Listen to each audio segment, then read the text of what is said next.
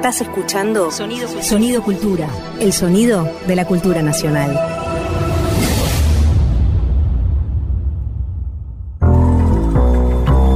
La tijera de un taller que recorta relatos, un centímetro mide tensiones, el dobladillo para el olvido y la cintura cósmica del ayer. María Pía López en corte y confección. Remienda sentidos culturales. Sobre las santas poderosas, ávidas de matar el sueño ajeno, no derrama sobre ellas tu mirada más impediosa. Dios, y afila tu espada, que con el cero grado de libra la balanza pese exacta en la medida del acero frío de la espalda de la justicia. Pero para nosotras, que nos esforzamos tanto y sangramos todos los días sin desistir, envía el sol más luminoso, ese del cero grado de libra. Sonríe, bendice nuestra amorosa miseria atontada. Cayo Fernández Abreu, Pequeñas Epifanías. El sol más luminoso. El sol más luminoso llega, no sé, en octubre es el sol de Libra que recuerda, señala, menciona Cayo Fernando Abreu en esa preciosa plegaria. Qué lindo el modo de la oración cuando esa oración no se dirige a ningún Dios institucional, sino a la mera existencia del mundo. Algo de eso tiene esta intervención de Fernando Abreu. Estamos en literatura brasileña. Estaba recordando, para empezar este corte y confección, quizás la gran novela, y ya me pongo canónica, al final no era esa la intención, sino recomendarles una novela que es Gran Certado Veredas de Joao Guimaraes Rosa, porque en esa novela Guimaraes hace la más espléndida discusión y transformación de la lengua, de la lengua en la que escribe. Y hay una vieja discusión, eh, una vieja, una reciente, una persistente, eso quiere decir, discusión sobre cómo se traduce esa lengua, si esa lengua es una lengua hecha de neologismos vanguardistas, como pensó su primer traductor al castellano, o si esa lengua está hecha, y su novedad, de otros afluentes que son los regionalismos. De cualquier modo, si alguien dice vanguardismos o alguien dice regionalismos, es porque lo que está pensando es la distancia que tiene el modo que escribe Guimarães Rosa respecto del portugués, del portugués tradicional. Hay un diccionario que se hizo sobre las palabras que están en las obras de Guimarães Rosa y que no existen en ninguno de los diccionarios del portugués, ni de Brasil, ni de Portugal, ni de ningún lugar. Y esas son 800 palabras. Es decir, leer a Guimarães Rosa es aceptar que hay una lengua que está en curso, que es otra lengua, y que tenemos que meternos allí y jugar en ella. Pero eso siempre le cuesta, muchas veces nos cuesta a las les lectores, muchas veces le cuesta, y seguramente, a las y los traductores. Y también arrastra esa, porque arrastramos ese conservadurismo que pensamos que la lengua estará hecha de una vez para siempre. De hecho, esas discusiones que aparecen sobre la lengua poética de alguien de una escritura como la de Guimarães Rosa aparecen incluso con más fuerza cuando en los movimientos sociales tensan la lengua para hacerla registrar otras identidades, pensar situaciones novedosas, decir otras corporalidades. Veamos, si no, un ratito cómo anda la discusión pública alrededor de el siempre amenazante lenguaje inclusivo que no deja de poner nerviosa, nervioses a muchas personas. Hoy, en este corte y confección, vamos a andar charlando de esas cosas, también porque nos va a visitar una une persona toda muy vinculada a la elaboración de un proyecto de ley sobre el derecho de hablar lenguaje inclusivo sin que eso sea prescripto eh, o prohibido por ninguna dentro de ninguna institución. Y sin embargo, a la hora de que empezó a circular ese proyecto de ley diciendo que no había por qué prohibir el lenguaje inclusivo, hubo quienes lo leyeron y criticaron con el argumento de que se estaba procurando legislar la obligatoriedad del lenguaje inclusivo, o sea que iban a tener que hablar todes de este modo, con la E. Bueno, de esos temas vamos a andar charlando hoy, pero no quería dejar de recomendarles que en algún momento se acerquen a Gran Certado Veredas y lo traten esa novela con mucha paciencia, porque hay que darle por lo menos 40 páginas, o 25, o 30. Eso, quiero decirles, amigues, esas primeras 25, 30, 40 páginas no se entiende nada. Entonces, muchas veces una deja la novela y se va hacia otro lugar más comprensible. Y quizás a la página 30 o 40, les juro que pasa, que las cosas se acomodan, estamos adentro de la novela y no podemos dejarla nunca más hasta que termina. Corte y confección una vez más.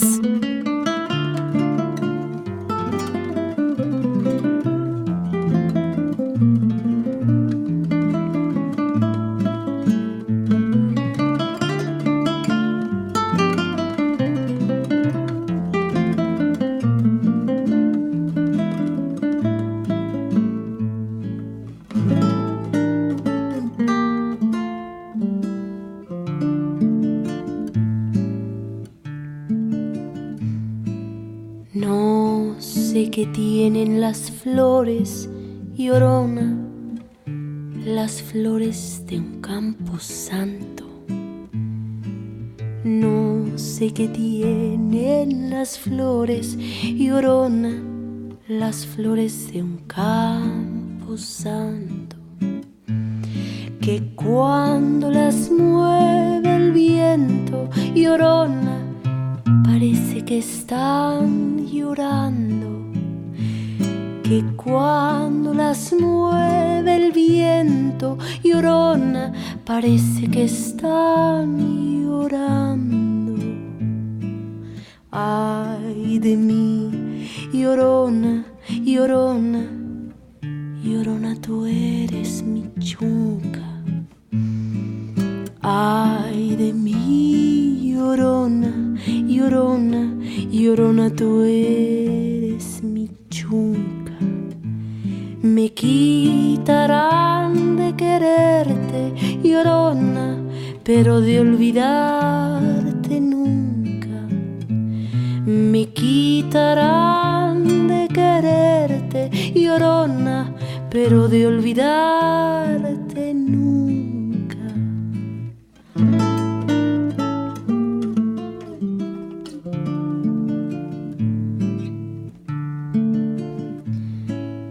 A un santo Cristo de fierro llorona, mis penas le conté yo.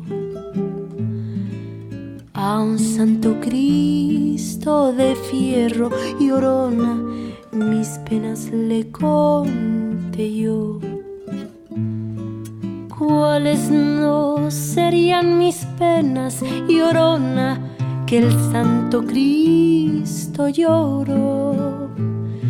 ¿Y cuáles no serían mis penas, llorona, que el Santo Cristo lloró?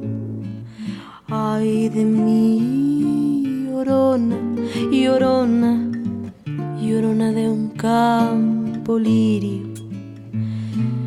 Ay de mí, llorona, llorona, llorona de un campo lirio. El que no sabe de amores, llorona, no sabe lo que es martirio. El que no sabe de amores, llorona, no sabe lo que es martirio.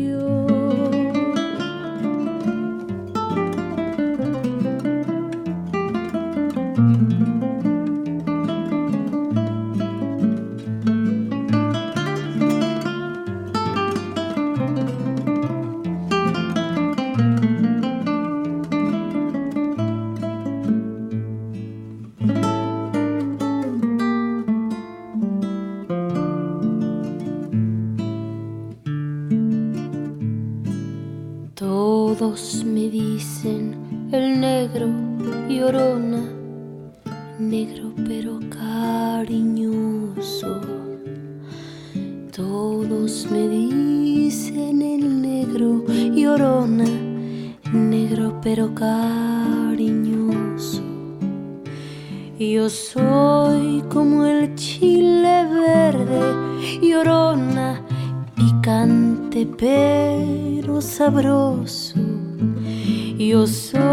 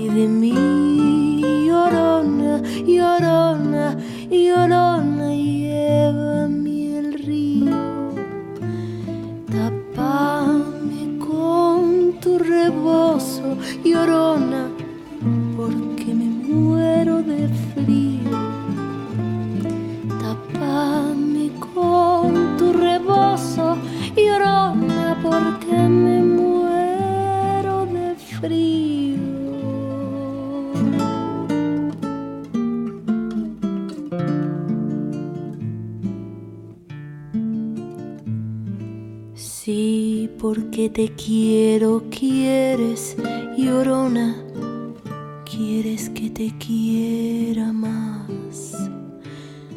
Sí, porque te quiero, quieres llorona, quieres que te quiera más. Si ya te he dado la vida, llorona, ¿qué más quieres? ¿Quieres más? Si ya te he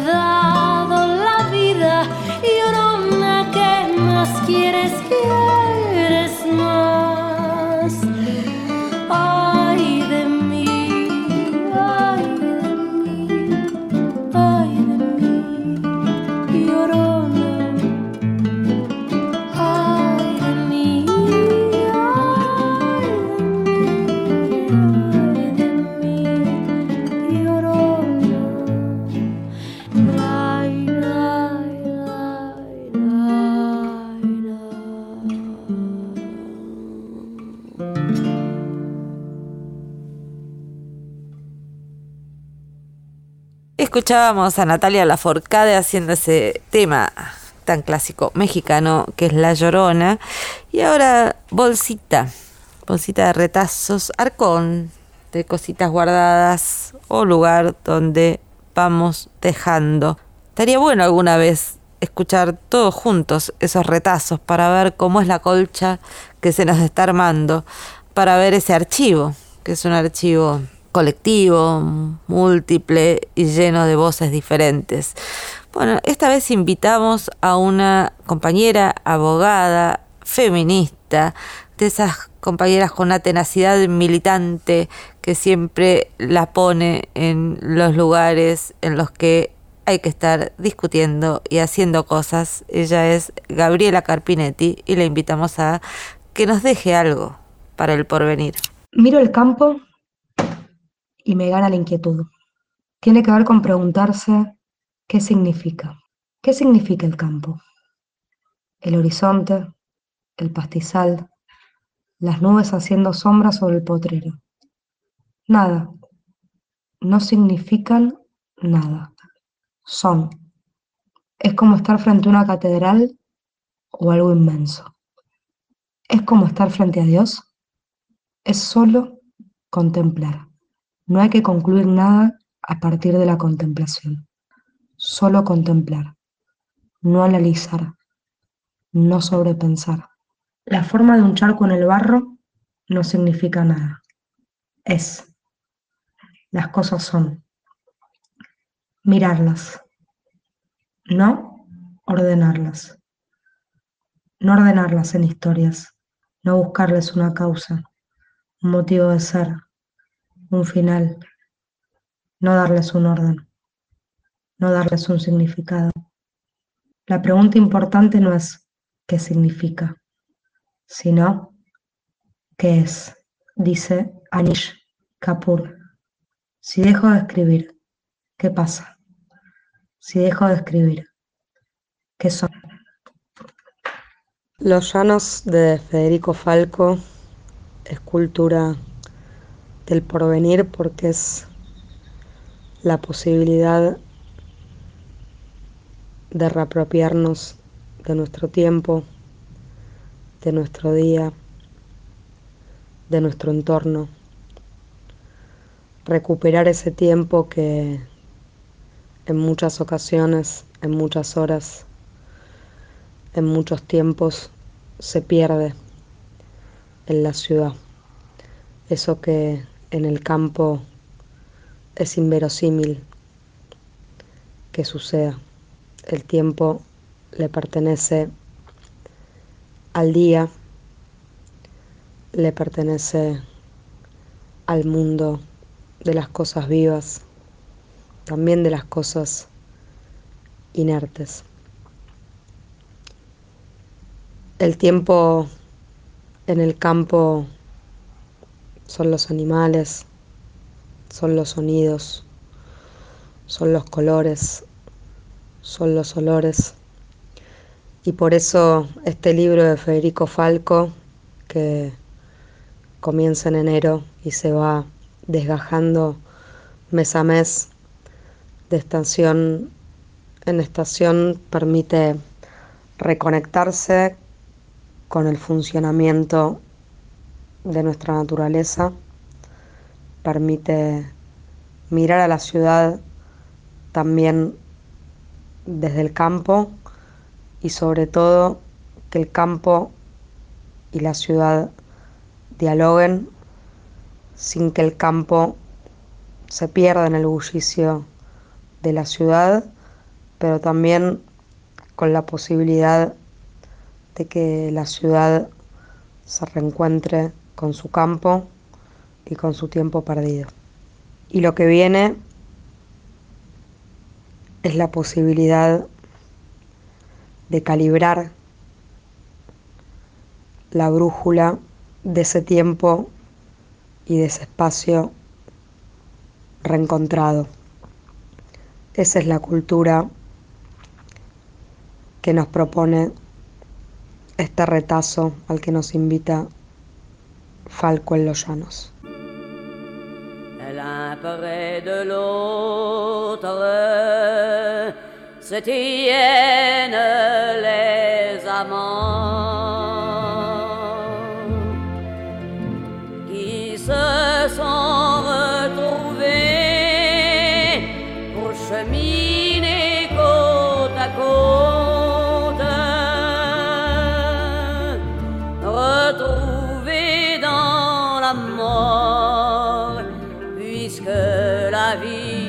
n'a pas su les comprendre.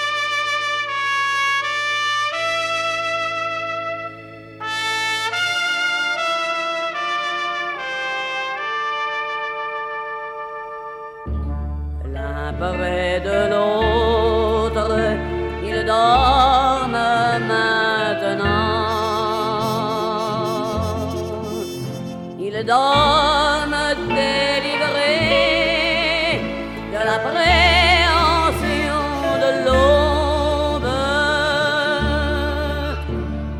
se tenant par la main.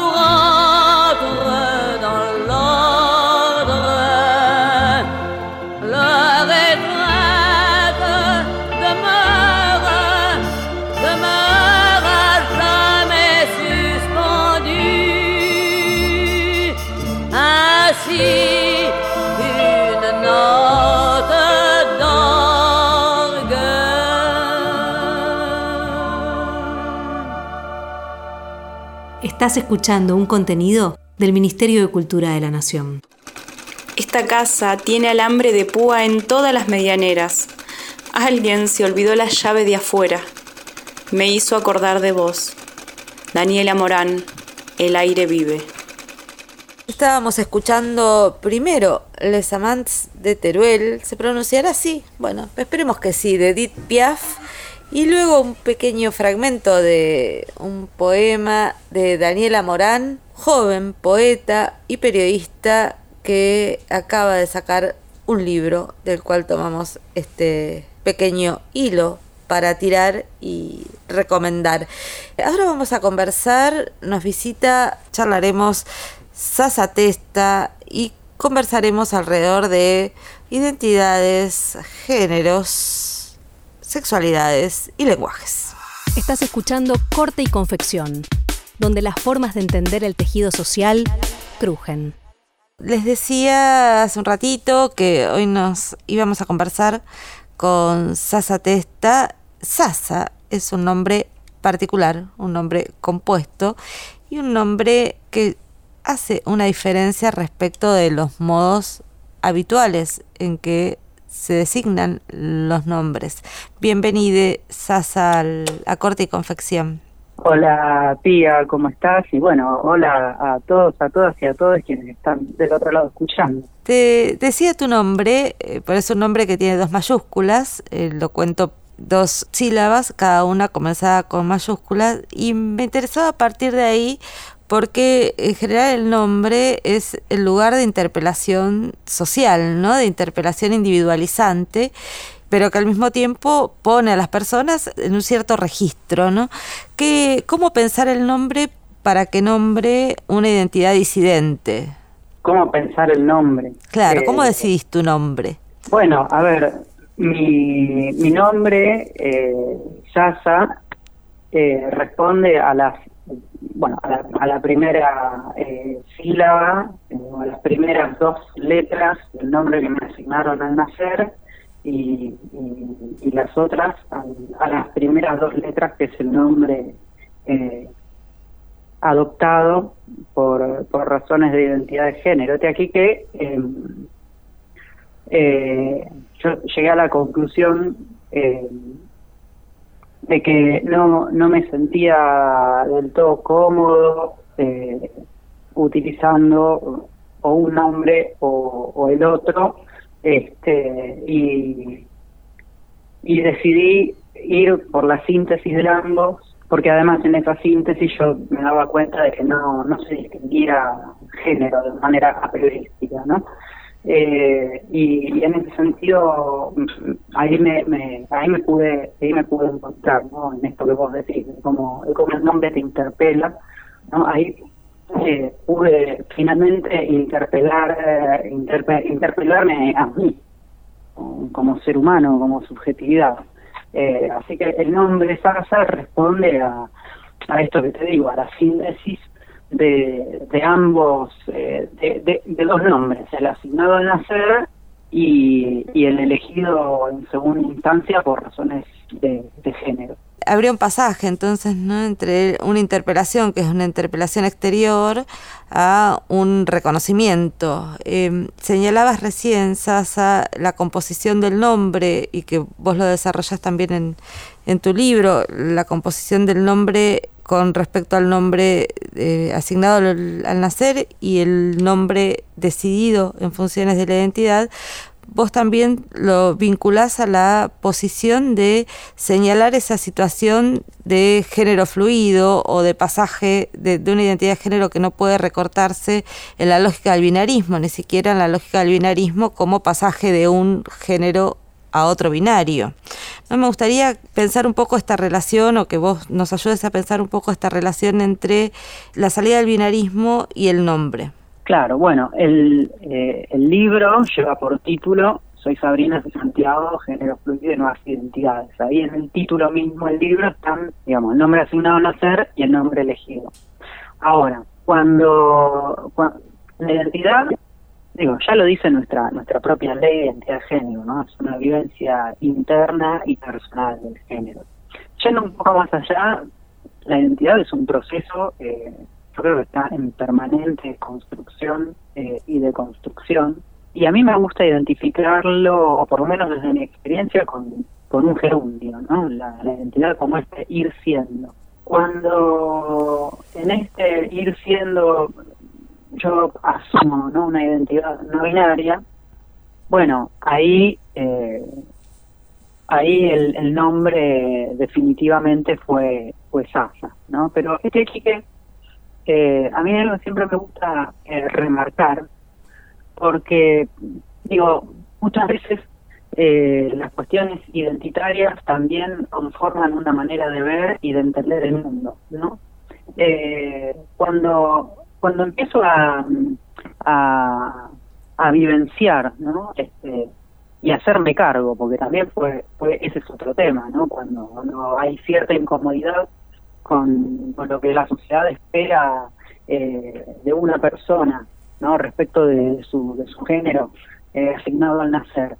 Eh, y esa y esas expectativas no se cumplen esas esas incomodidades existen desde de, bueno por lo menos desde mi experiencia existieron desde siempre ¿no? ahora cuando pude ponerle nombre y después cuando pude hacerme cargo de lo que me estaba pasando eh, a mí se me se me abrió la cabeza y empecé a ver el mundo de otra manera empecé a darme cuenta de cómo muchas veces eh, el mundo pareciera querer, o por lo menos nuestra tradición de pensamiento occidental, ¿no?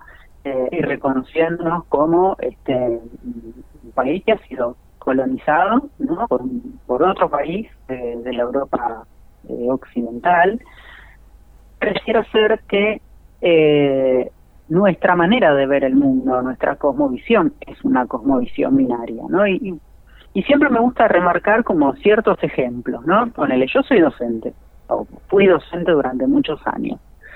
Y, y claramente ahí la división binaria se, se veía en, en toda su potencia. Eh, educación física para varones, educación física para mujeres.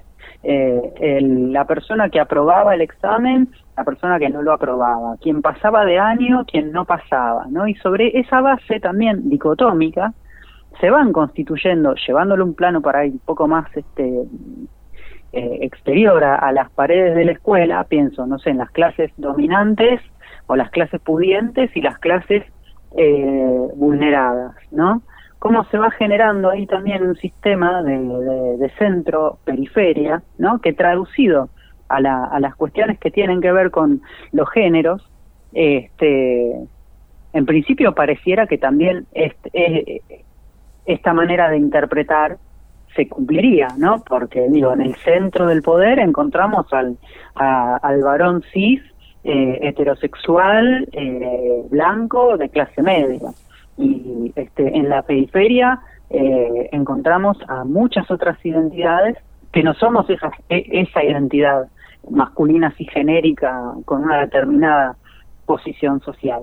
Eh, entonces digo, volviendo a tu, a tu pregunta, a mí por lo menos eh, este, este, tema de la identidad me atravesó de este modo y me, me empezó a, a enseñar también a, a, ver el modo el mundo de, de otro modo posible ¿no? Y, y hacerle preguntas, ¿no? A, a ese mundo, a cómo ha estado construido ese mundo. Lo que vos estabas narrando recién, ¿no? Es, ese, advertir el carácter binario y fundamentalmente ese carácter, el modo, cuando te escuchaba pensabas el modo en que funcionan las clasificaciones sociales y que esas clasificaciones suelen ser clasificaciones jerárquicas, ¿no? Entonces la división binaria es también es una división jerarquizante y eso pasa con las clases, las, los cuerpos racializados, las, lo que vos señalabas de centros y periferias, ¿no?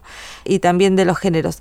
Y lo que aparece en general como alternativa o discusión política frente a esa clasificación jerarquizante está en el, la dimensión, o está puesta al reconocimiento de lo singular. ¿no? Entonces, el, el, reconocimiento de las identidades autopercibidas o el reconocimiento de cualquiera, cualquier trayectoria vital que exige, reclama ser considerada en esa singularidad de su apuesta, ¿no? Y no, no ser disuelta en ese orden clasificatorio y jerárquico. Pero eso lleva a otras discusiones también y pensaba, por ejemplo, la discusión que se dio y no, no, sé cómo fue tu posición ahí con respecto a la, a la transformación del régimen de DNI en los últimos meses, cuando se incorporó la, a, a, los do, a los géneros binarios, se incorporó una tercera alternativa, que es la alternativa de la, X, y hubo muchas, muchas personas, activistas, con distintas posiciones de, de identidad de género, que señalaban que no alcanzaba eso para reconocer la singularidad de esos de esas travesías, ¿no? No sé cómo, cómo viviste vos esa discusión. Bueno, a ver, eh, en primer lugar, que eh, no, yo no, no obturo la posibilidad del debate. Eh, la, las disidencias eh, me parecen me, parecen lógicas en todo debate y en toda construcción democrática, pero por otro lado sí reconozco lo siguiente. Muchas veces lograr un cambio requiere de un trabajo enorme, inmenso, ¿no? Y entre no tener nada tener algo, yo siempre opto por tener algo, ¿no? Y en este sentido nuestro país ha sido pionero, porque somos el primer país de Latinoamérica en tener eh, la posibilidad de hacer un cambio registral eh, por una por una opción no binaria, eh, que es, digamos, la letra X, ¿no? Y, y el decreto en, enuncia una serie de antecedentes de diversos países del mundo que han adoptado un tercer eh, género, ¿no? Como categoría. Y al mismo tiempo reconoce, ¿no? Que esta X, ¿no? O esta, o esta opción no binaria responde también a, lo, a los parámetros del derecho internacional porque lo que pretende es también la emisión no solo de DNI, sino también de pasaportes, ¿no? entendiendo que ambos instrumentos son documentos de viaje. Eh, y, y por otro lado, digo, el derecho a la identidad es un derecho humano. Que exista la, la decisión y la voluntad de reconocer que las identidades no binarias, ¿no? Somos, eh, somos eh, sujetos, sujetas, sujetos de derecho, ¿no? Y que efectivamente nuestras identidades tienen eh, sustento legal o tienen entidad legal, eh, es también reconocernos el derecho humano, ¿no? De modo que para mí eh, todo es perfectible, es cierto, todo es perfectible, pero en el contexto, este, en, el contexto eh, eh, histórico actual, a mí me parece un, avance enorme, un avance enorme, este, y además de, de una voluntad este, política de reconocer que a ah, las identidades binarias no son las únicas identidades eh, que existen, ¿no? Digo, porque sobre la base de este binario que vos bien decías, ¿no? Parece, parece ser un binario jerarquizante, también es un binario dicotómico, o sos, o sos esto o sos aquello, pero no podés ser otra cosa. Eh, entonces digo, me parece de una voluntad política eh, destacable eh, que se reconozca el derecho humano a la identidad y que este derecho humano no es un derecho humano necesariamente binario, ¿no? Porque también el hecho de tener un DNI te da la posibilidad de acceder a, a, a, a otras cuestiones, ¿no? Como por ejemplo, un, para un contrato de alquiler se necesita un DNI. para un contrato de trabajo, te piden un DNI. Este, digo, y tenerlo también te, te, facilita ¿no? estas otras eh, estas, estas otras condiciones de vida, ¿no? Ayuda a mejorar las, eh, las condiciones de vida. Y además, por otro lado, ¿no? Eh, este, este decreto eh, reconoce que no hay únicamente dos eh, géneros, ¿no?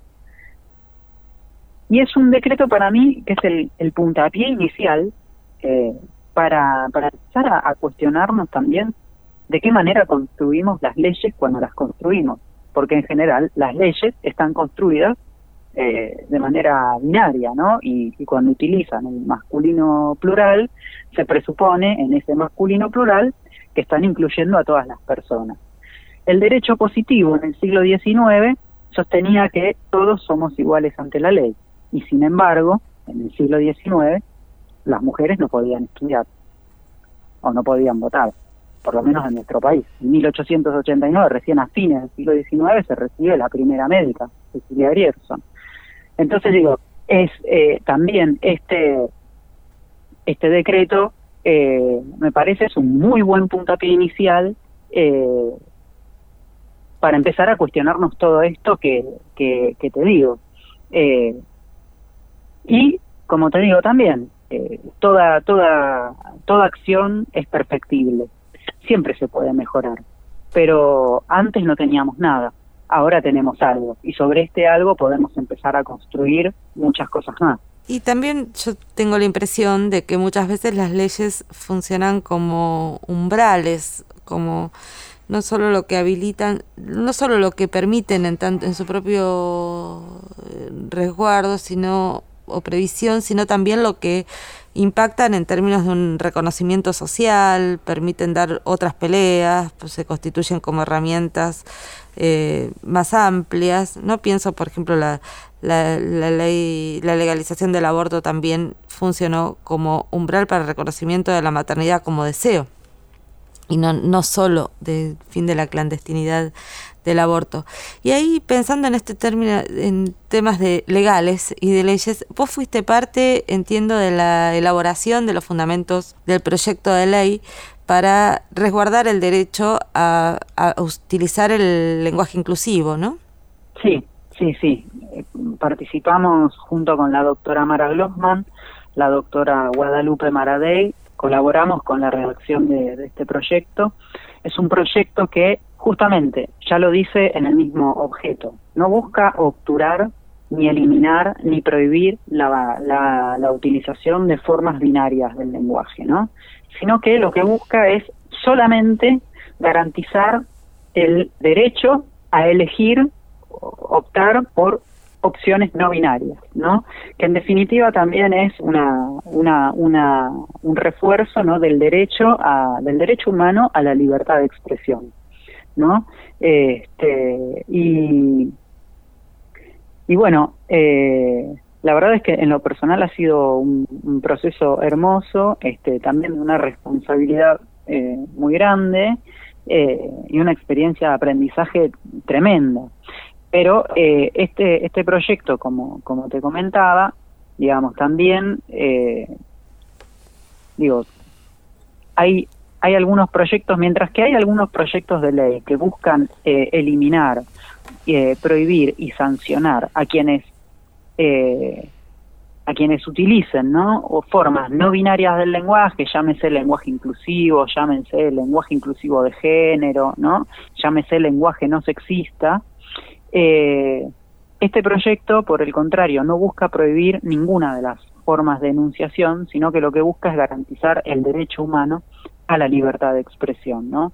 Eh, y, no solo, digamos, en, en, las producciones orales, sino también en las producciones escritas y este, garantiza el derecho al ejercicio de la libertad de expresión en la producción, por ejemplo, de eh, conocimiento de conocimiento científico, de conocimiento académico. Este aquí que dentro de los antecedentes que aparecen en la redacción de este proyecto de ley aparecen eh, sendas, sendas casas de estudios este, que, han sacado resoluciones favorables a la utilización de- del lenguaje inclusivo eh, para la producción de artículos, de tesis, de exámenes, de eh, tesinas, monografías, etcétera.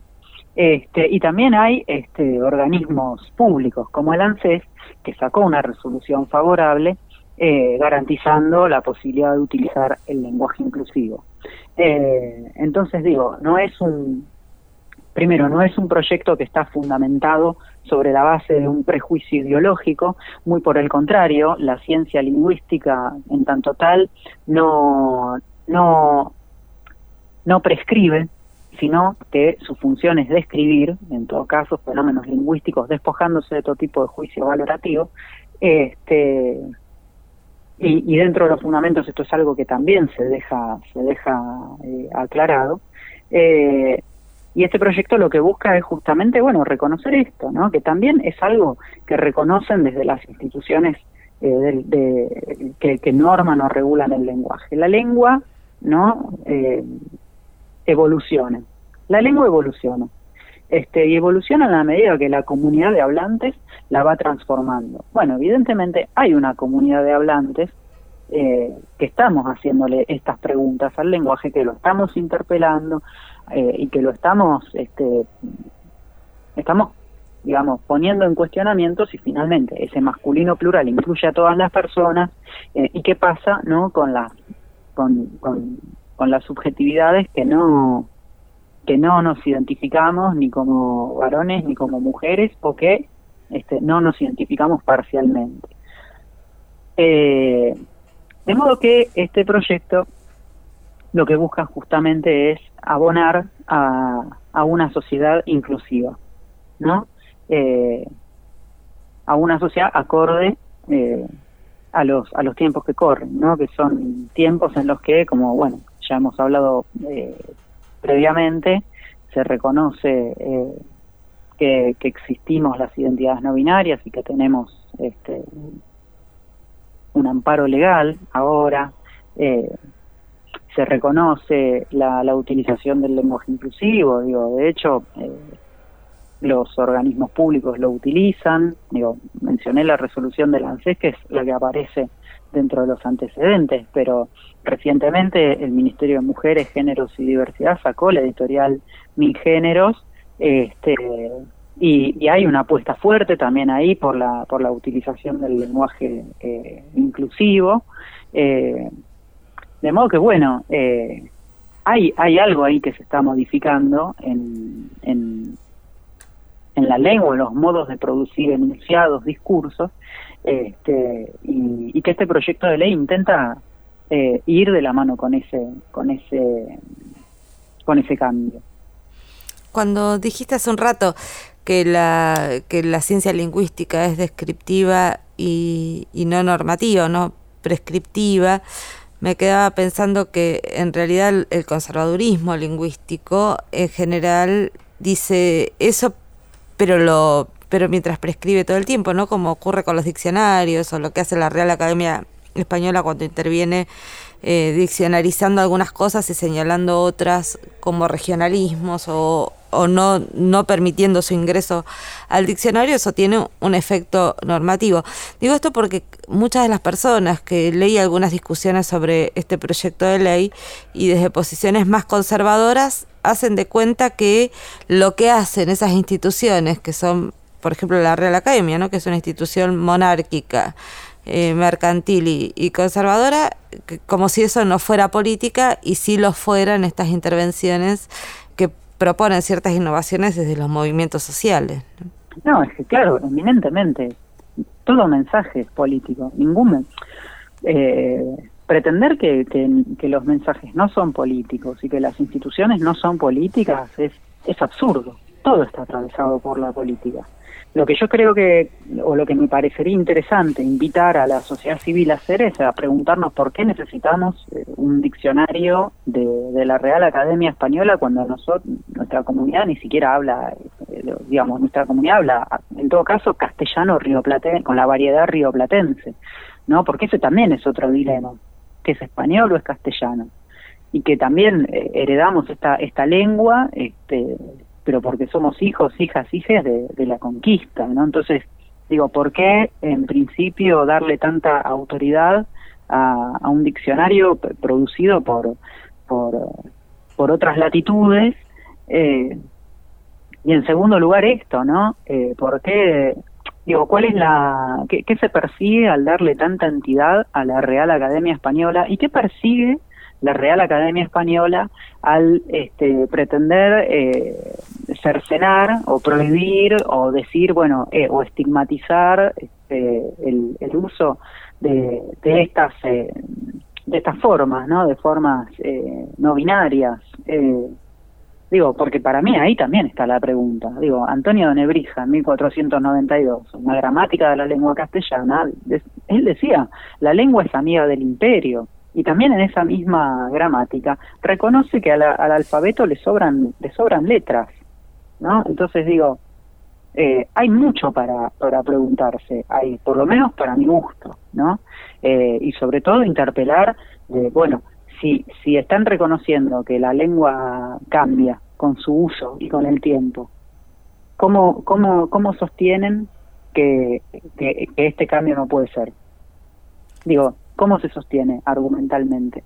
Para mí no tiene, no tiene mucho argumento. Para mí lo que hay ahí es justamente una decisión política que está vinculada con este con la con la teleología con el fin último de, seguir conservando una posición hegemónica y de poder Sí, coincido con, con vos en, en eso, Sasa. La última pregunta que te quería hacer, me quedan varias, pero hay una que me interesa saber cómo, cómo estás viendo vos, eh, qué impresión tenés respecto de el escenario general de crecimiento en el mundo, me parece, de los movimientos del odio, ¿no? El crecimiento de ciertas derechas que son derechas muy eh, enfáticas también en, en, negar derechos y en construir su propia identidad contra la estos movimientos que estábamos charlando antes, que son de jerarquizantes, libertarios, en el buen sentido, igualitaristas. ¿Cómo, cómo estás viendo ese, ese ascenso? Bueno, eh, yo lo que veo en principio que, que no, no es un fenómeno aislado, sino que es un fenómeno por lo menos eh, regional, ¿no? Quiero decir, la, los sucesos que ocurrieron en, en, en, Chile, que ahora, bueno, desencadenaron la reforma eh, constitucional, este, lo que ha ocurrido en, en Uruguay, el, el Brasil de, de, Bolsonaro, eh, lo que ocurrió con, con bueno, eh, Evo Morales eh, y, la presidencia de facto de Janine Áñez.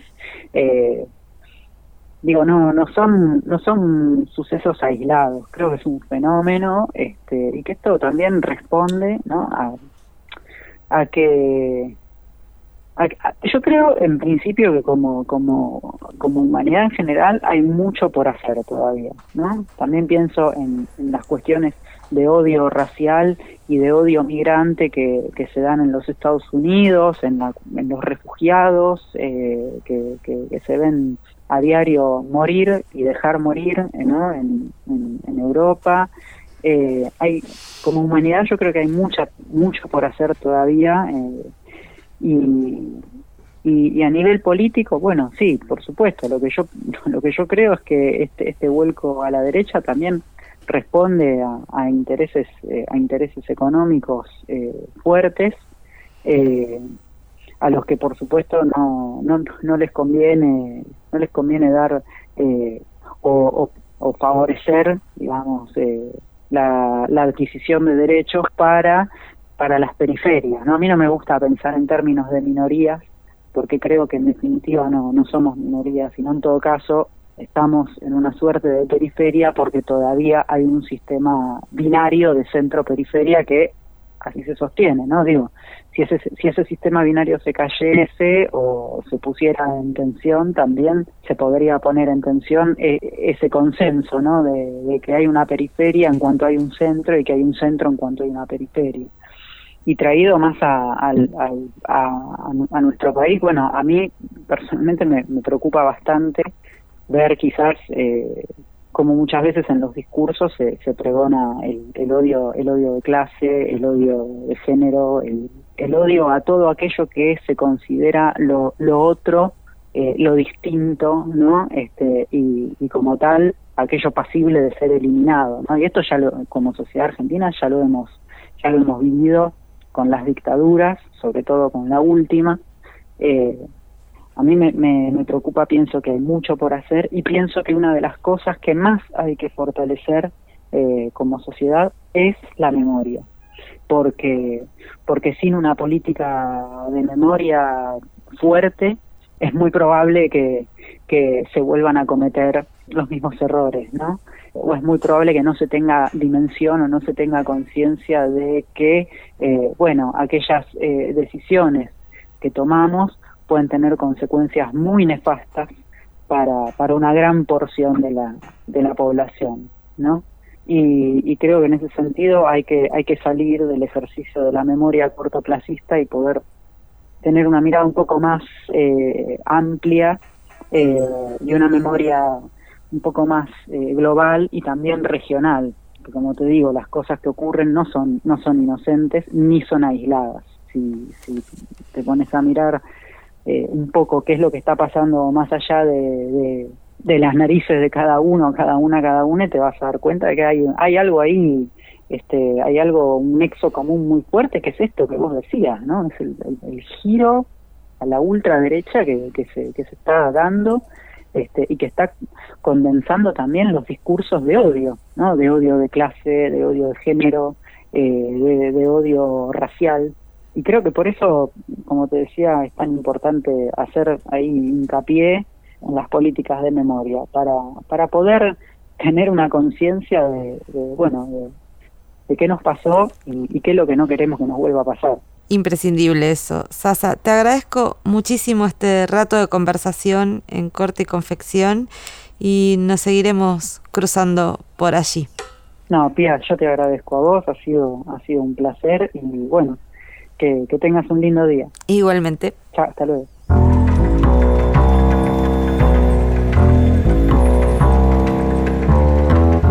En este taller de reparaciones recorrimos muchos temas, pero fundamentalmente esos que siempre nos obsesionan, de qué hacer con la lengua, qué hablamos y cómo dejamos que impacten los movimientos sociales y por la emancipación en eso que es tan conservador en general que es la lengua. Nos vemos, nos escuchamos en el próximo Corte y Confección.